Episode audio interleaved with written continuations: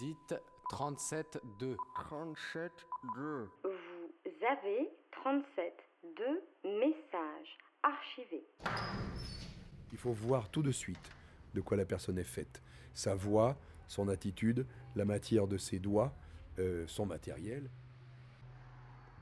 Cette semaine, dans 37.2, nous nous arrêtons au 45 rue de Rome à Paris. Bernard Sabatier est luthier et il nous accueille dans sa boutique. Ici, on fabrique, on écoute, on pique et on répare les âmes. Car l'âme est le nom de cette pièce d'épicéa placée à l'intérieur de la caisse de résonance du violon. Mais puisque la position de l'âme influence la sonorité du violon, chez le luthier, c'est autant de l'âme du musicien dont il faut prendre soin. Celle-là qu'on écoute et qu'on explore, qu'on recherche et que l'on trouve parfois.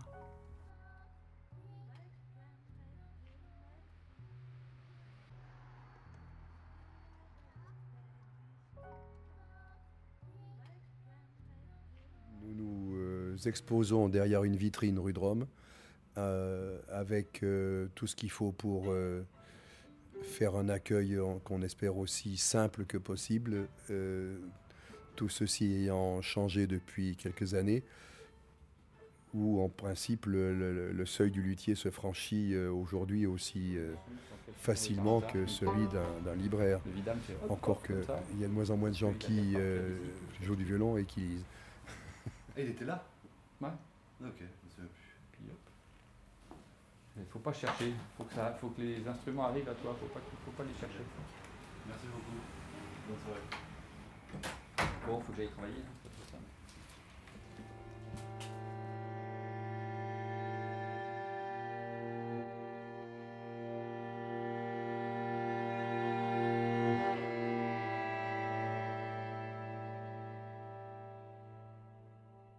Dans le violon, il n'y a rien, il y a ce qu'on y met. Le son, euh, je le montre, je dis en montrant mon plexus, le son, il est là.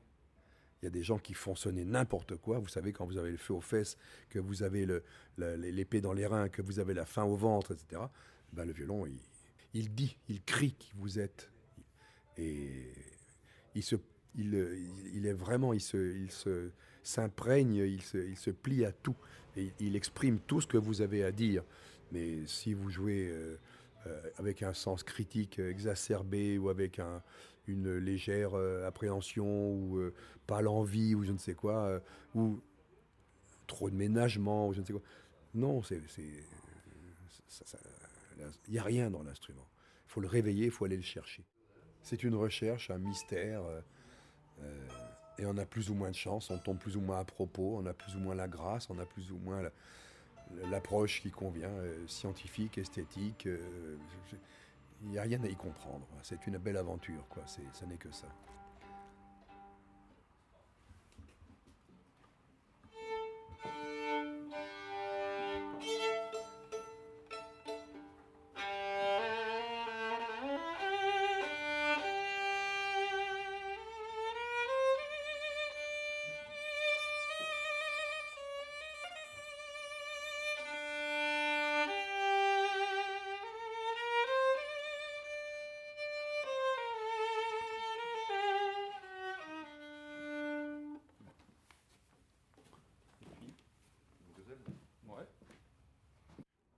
Il faut savoir euh, comprendre, s'effacer, euh, avoir la confiance de la personne en face. Et puis, euh, c'est pas très très compliqué, quoi. Il faut avoir une connaissance euh, technique de l'objet, une appréciation, comment dire, pas une appréciation, mais un, ressenti de la personne.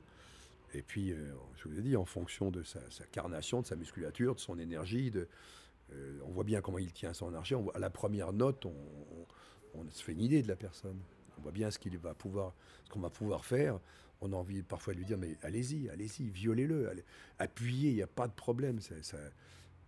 J'entends des réflexions euh, vraiment, vraiment très touchantes. Très, j'ose pas. Oui, c'est tellement, c'est tellement une petite merveille, un bijou. Il est tellement fin. Si vous saviez le monstre que c'est ce violon.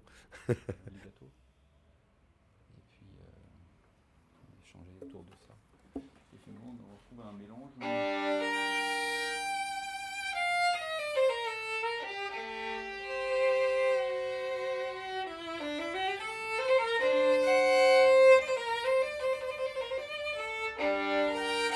C'est tellement difficile, c'est euh, différent du Vidame. On reconnaît un timbre, on reconnaît euh, derrière le rideau, on reconnaît la personne qui joue, c'est évident. À la limite, même si elle, on pourrait même faire l'expérience, si elle, puisqu'il y a un violoniste là, si le violoniste change d'instrument, ce n'est pas, euh, quand il est, le violoniste est de bonne qualité, le- ce n'est pas aussi évident que de- d'entendre une différence que lorsque c'est un quelqu'un qui joue pas très très bien. On avait mis un Larry Corse, ils ont trouvé qui. Ouais, ouais. Ah oui, si, je me souviens que on avait mis tout. euh, la- Voilà, ça va. Ça,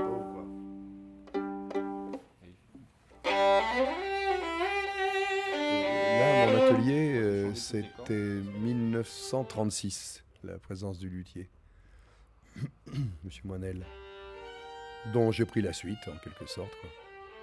dans les mêmes locaux, agrandi un peu, mais en reniant prenant la boutique d'un d'un ancien coiffeur, et puis euh, qui est devenu ensuite bijoutier, et, puis ensuite, euh, et puis l'autre de l'autre côté de l'atelier, un- marchand de vêtements.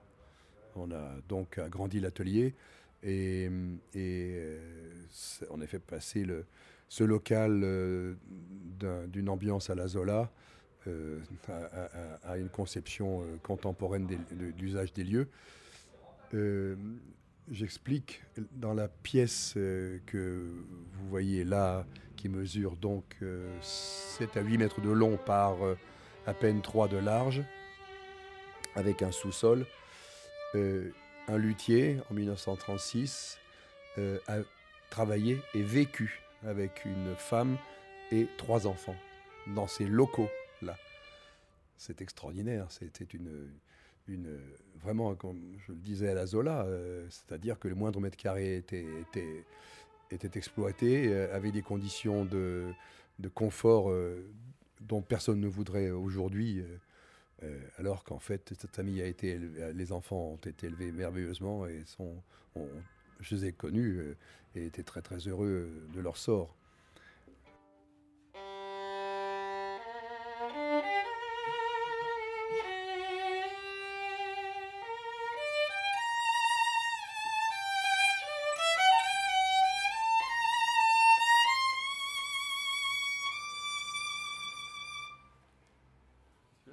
Pas mal. Hein. Ouais.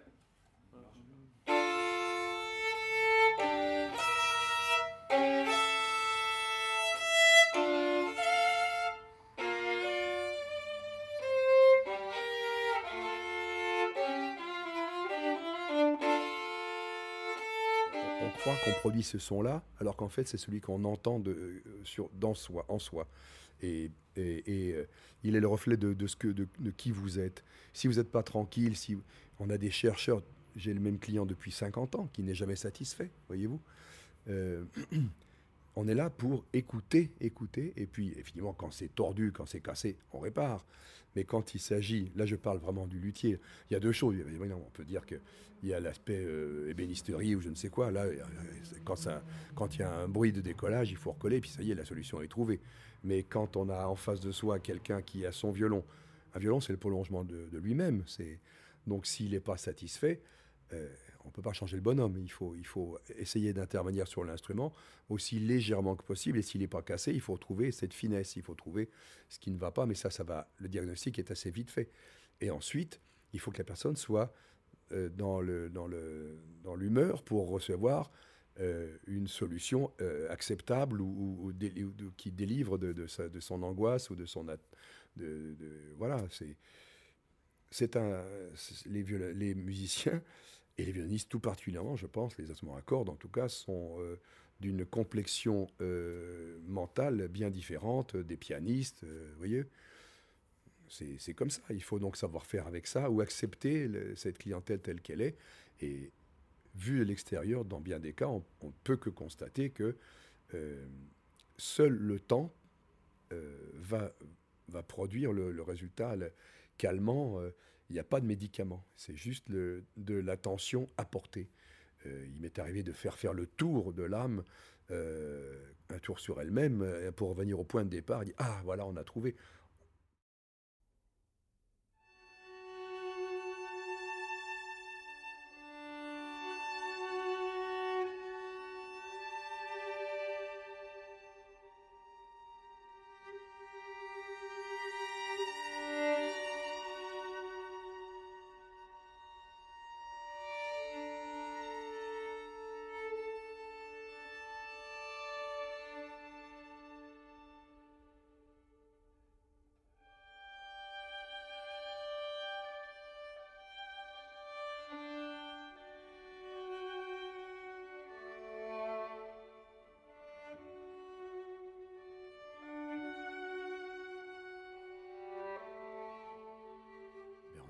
Eu à l'instant euh, euh, quelqu'un euh, qui hérite du violon de son père et qui l'a gardé très très longtemps, trop longtemps. Et donc le successeur dit voilà, j'ai le violon de papa et qu'est-ce qu'il y a à faire Parce qu'il sonne pas comme. Eh ben, bien sûr qu'il sonne pas comme, bien sûr. D'abord c'est papa qui le jouait et puis eh ben papa il s'en contentait. Mais aujourd'hui nous, en tout cas, on ne peut plus rien faire.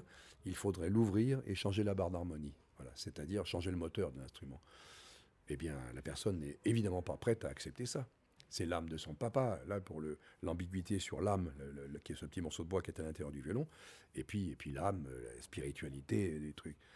Et donc, euh, on ne peut pas dire à la personne, il faudrait faire ça pour qu'il retrouve un éclat, etc.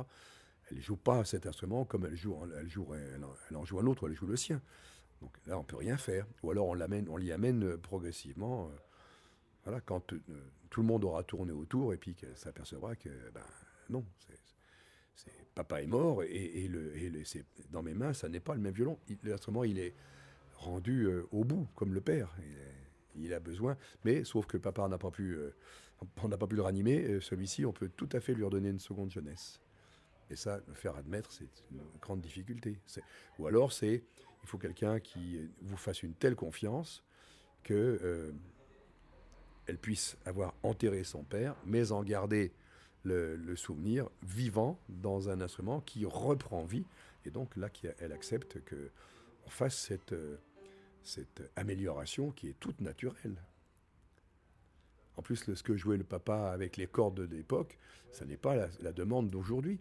Donc l'instrument ne peut pas correspondre à quelqu'un qui, qui est mort à 90 ans et, un enfant qui a 30 ans, qui est, vert et qui a, une vigueur, etc. C'est pas le, on peut pas.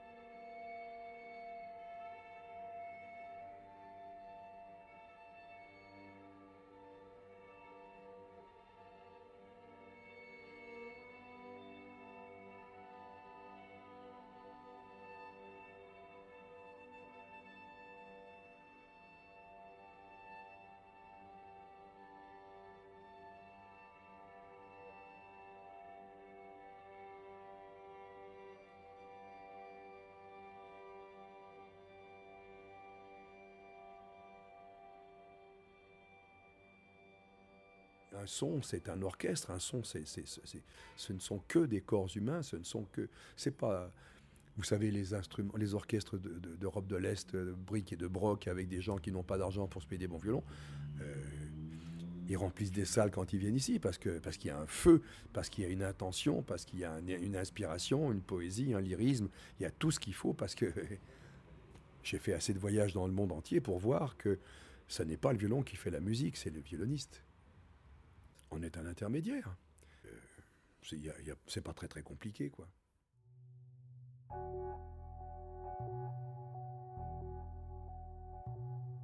Vous venez d'écouter 37.2, un épisode réalisé par Elsa. Retrouvez-nous sur radiocampusparis.org et sur les réseaux sociaux.